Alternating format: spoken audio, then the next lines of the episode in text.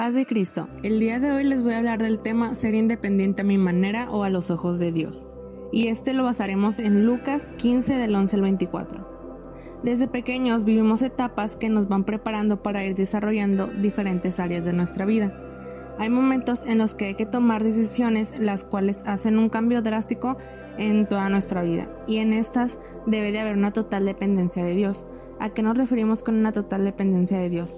A que en cualquier cosa que hagamos tenemos que poner en primer lugar a Dios para saber si lo que estamos haciendo está bien y va a ser de bien para nosotros. Asimismo para poder forjar nuestro carácter.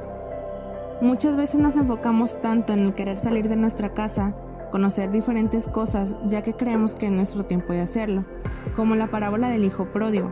Un hombre tenía dos hijos, el menor le dijo a su padre que le diera la parte de bienes que le correspondía, y su padre accedió.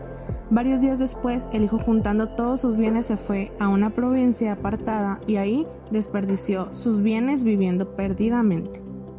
Después de esto, el hijo desperdició todos sus bienes y le comenzó a faltar todo, así que decidió ir a buscar un trabajo. Y le dieron el de apacentar cerdos. Deseaba llenar su vientre de algarrobas que comían los cerdos, pero nadie le daba. Él pensaba que cuántos jornaleros en la casa de su padre tenían abundancia de pan y él ahí pasando hambres. Lo que el hombre hizo fue se levantó y fue con su padre y le dijo, Padre, he pecado contra el cielo y contra ti, ya no soy digno de ser llamado tu hijo, hazme como uno de los jornaleros.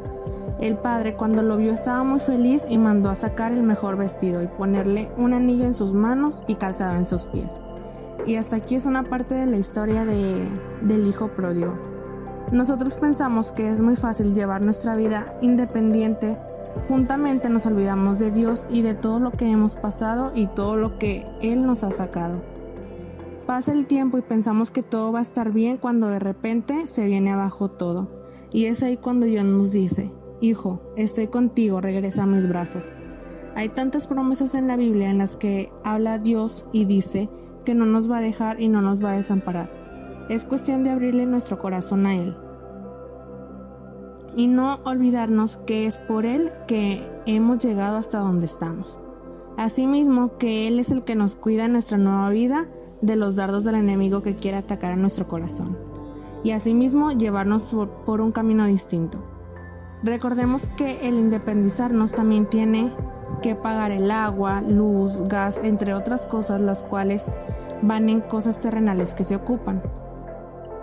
Al momento de independizarnos, pues nos enfocamos mucho en todas esas cosas materiales, nos enfocamos en invitar a nuestros amigos a casa o simple y sencillamente llegar a nuestra casa y descansar, que nos olvidamos de tener nuestro momento de oración. Nos olvidamos del plan perfecto que Dios tiene para nosotros. Recordemos que siempre que vayamos a hacer algo, algún proyecto, por más pequeño que sea, tenemos que orar a Dios para saber si estamos haciendo lo correcto. Ahora te hago una pregunta.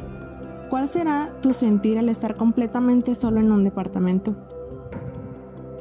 Y asimismo, muchas veces nosotros nos preguntamos, Señor, en momentos donde me siento solo, ¿estás ahí? Pues déjame decirte que sí, que el momento donde tú estás más solo, en el que te sientes solo, no precisamente en una casa tú solo, sino que a lo mejor tus papás salieron o cosas por el estilo, déjame decirte que sí, que Dios está ahí contigo. Te invitamos a que pongas en primer lugar a Dios en todos tus planes y no te sueltes de su mano. En Él encontrarás ese vacío que sientes. Tu corazón, yo sé que está desesperado por saber si esa llama está encendida en ti. Es momento de seguir encendiéndola. Dios te bendiga.